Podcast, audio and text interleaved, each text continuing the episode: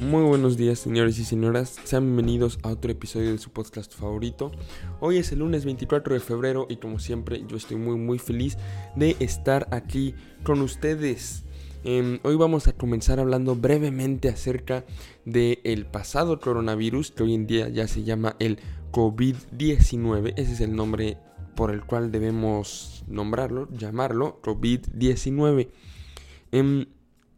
ya tiene casi 80.000 infectados a nivel global, más de 2.500 muertos, la mayoría de los mismos en China. Sin embargo, la razón por la que voy a hablar de esto hoy es por lo que sucedió en Italia, donde el pasado semestre, donde el pasado jueves nada más habían tres infectados y por alguna razón que todavía está en investigación, Hoy en día ya hay 223 infectados. En cuatro días se pasó de 3 infectados a 223. Esto es una verdadera locura y está en investigación por qué sucedió esto. Por el momento ya se tuvo que cerrar, ya se tuvieron que cerrar varios museos a lo largo de todo el país, especialmente en la ciudad norteña de Milán.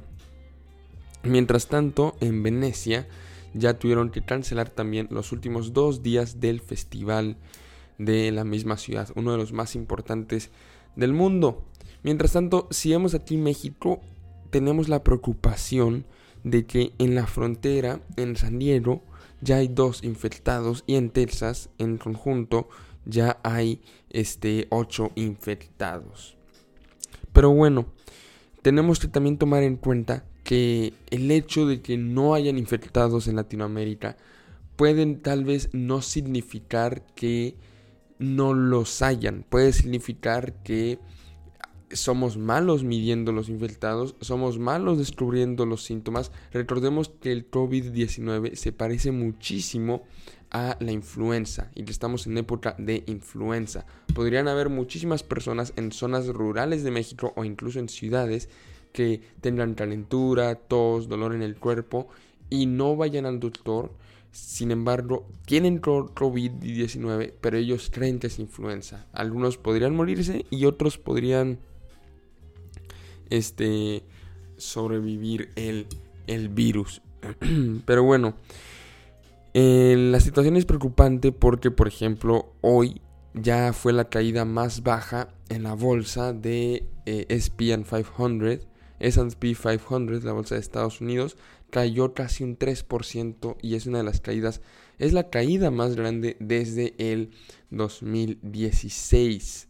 Este es preocupante, por lo tanto, ¿por qué se está cayendo este la bolsa? Bueno, porque recordemos que vivimos en un mundo sumamente conectado y China, un país que está siendo enormemente afectado, este es tanto uno de los productores más importantes de bienes y uno de los consumidores más importantes de bienes.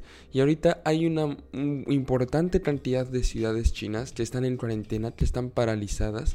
¿Y esto qué hace?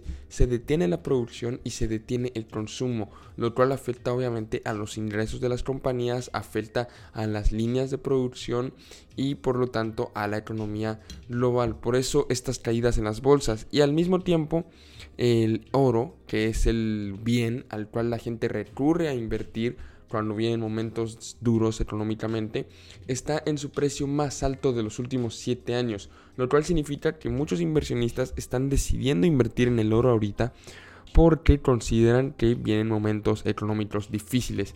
Pero bueno, hoy no quería hablar nada más de el COVID-19, quería también traer el tema de Venezuela. Llevamos muchísimo tiempo sin hablar de Venezuela Hace un año y un mes, recordemos, estaba Juan Guaidó subiendo al poder, declarándose presidente legítimo interino, em, con el apoyo de más de 50 países, especialmente de Estados Unidos y el Pacto de Lima. Em, pero sucede que hoy en día ya nadie está hablando de él. Juan Guaidó está en el olvido. Mm, la opinión pública ya no recuerda la crisis en Venezuela. Obviamente sí la recuerda, ya no la considera tan importante como hace un año, que Venezuela era uno de los temas centrales. Y yo quiero saber por qué es esto. Bueno, la razón principal es porque en Caracas, la capital de Venezuela, ya no está saliendo la gente a la calle. ¿Y por qué ya no está saliendo la gente a la calle? todo tiene que ver con algo que hizo Nicolás Maduro en diciembre del año pasado. Liberalizó el dólar.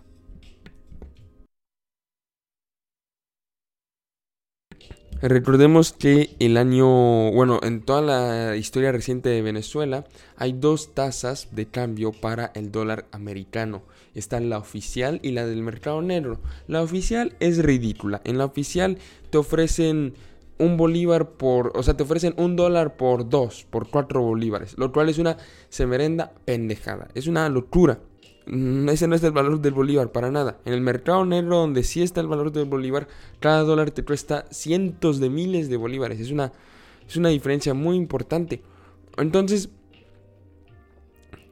esto hacía que la gente, para poder cambiar sus dólares por bolívares, este, tuviera que acudir al mercado negro y esto imposibilitaba o dificultaba que mucha gente acudiera al mercado, eh, acudiera a conseguir dólares. Sin embargo, en diciembre del año pasado, Nicolás Maduro liberaliza el dólar. ¿Esto qué hace? Que la economía, o sea, la economía local en Caracas, ahorita voy a explicar por qué en Caracas, comienza a florecer. Restaurantes abren, eh, discotecas abren, mm, bares, todo, todo lo de entretenimiento abre. Em, Recientemente hubo un festival llamado Cusita Fest que costó 70 dólares la entrada. Estos son 14 meses del salario mínimo en Venezuela y aún así el festival se llenó. ¿Por qué? Porque la gente tiene dólares para gastar gracias a la liberación del dólar de liberalización del dólar de parte de Nicolás Maduro. ¿Por qué tienen dólares para gastar? Porque el 40% de los venezolanos que radican en Venezuela reciben dinero de afuera del país en formato o en la moneda de dólares, en la moneda americana. Entonces estos individuos tienen dólares y pueden gastar adentro de la economía este, venezolana. Sin embargo, esto termina provocando una mayor desigualdad porque el restante 60% que no recibe dólares se queda a oscuras, no tienen dinero para gastar para ir a restaurantes como el resto de los venezolanos, no tienen dinero para servicios básicos. Entonces, este gobierno, al permitir pues el uso de dólares adentro de la economía local, eh, ha hecho un movimiento sumamente capitalista, muy lejos de la igualdad que promueven en su discurso, muy lejos del socialismo que promueven en su discurso, y de hecho ya hay individuos adentro del gobierno de Nicolás Maduro que este, argumentan que lo que el presidente ilegítimo hizo fue una traición a el movimiento que comenzó Hugo Chávez allá en el 99. Em, de verdad es una locura lo que les acabo de decir del festival se llenó un festival que costaba 14 meses el salario mínimo. Aunque bueno, este, o sea, 14 meses el salario mínimo. Para que nos hagamos una cuenta, aquí en México creemos que hay mucha desigualdad. Y es verdad, hay mucha desigualdad. Pero un boleto para un festival cuesta 14 días de un salario mínimo. 14 días. Es una locura también. Es un dato loco. Pero imagínense cambiar 14 días por 14 meses del salario mínimo. Así está la desigualdad en Venezuela y no parece que vaya a mejorar aún con las medidas de Maduro. Según estimaciones de compañías consultoras, el Producto Interno Bruto va a decrecer todavía más en un 10% en el 2020. Esto va a ser peor para las zonas rurales, que es donde está la gente que no recibe dólares. Esta gente no tiene dinero para comprarse un pan. Viven de subsidios alimenticios marginales de parte del gobierno. Este, entonces, no confundamos que la gente ahorita en Caracas está bien, porque la mayoría de la gente en Caracas recibe dinero de afuera del país. No confundamos que ellos están bien con que el resto del país está bien. Recordemos que según una encuesta, el dos, dos terceras partes del país todavía quieren protestar nada más que no ven las condiciones adecuadas, pero dos terceras partes del país todavía quieren protestar. Esto es porque el resto de Venezuela no tiene servicios básicos. En las zonas rurales es sumamente común que se vaya la luz y tres cuartas partes de los venezolanos no tienen un acceso confiable de agua potable.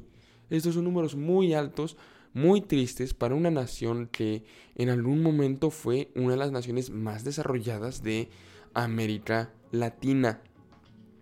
Entonces, nada más en conclusión, si no vemos a venezolanos protestando ahorita en Caracas, nada más es por un movimiento que hizo Maduro de liberalizar el dólar para calmar a la gente en la capital. Dicen, eh, estaba leyendo en el New York Times entrevistas con venezolanos y los venezolanos en zonas rurales dicen que el gobierno los abandonó ahí. Ya no hay gobierno en las zonas rurales. Em, y de hecho se siente como un país diferente, se siente como si Caracas fuera un país diferente porque ahí sí hay gobierno y ahí reina un tipo paz, un, un tipo de paz. Mientras tanto en las zonas rurales no hay paz. Me recuerda ni siquiera el gobierno. Me recuerda a los Juegos del Hambre, por ejemplo, donde creo que se llamaba Panem el país. El primer distrito, el distrito capital, tenía un gobierno y todo era perfecto y era una maravilla. Y ya en el distrito doceavo todos estaban muriéndose de hambre y todos eran pobres. Me recuerda más o menos a eso. Em, y pues no está bonito que eso exista en la vida real. Pero bueno, señores, ese fue el episodio del día de hoy. Hoy lunes 24 de febrero. Los veré el jueves 27 de febrero.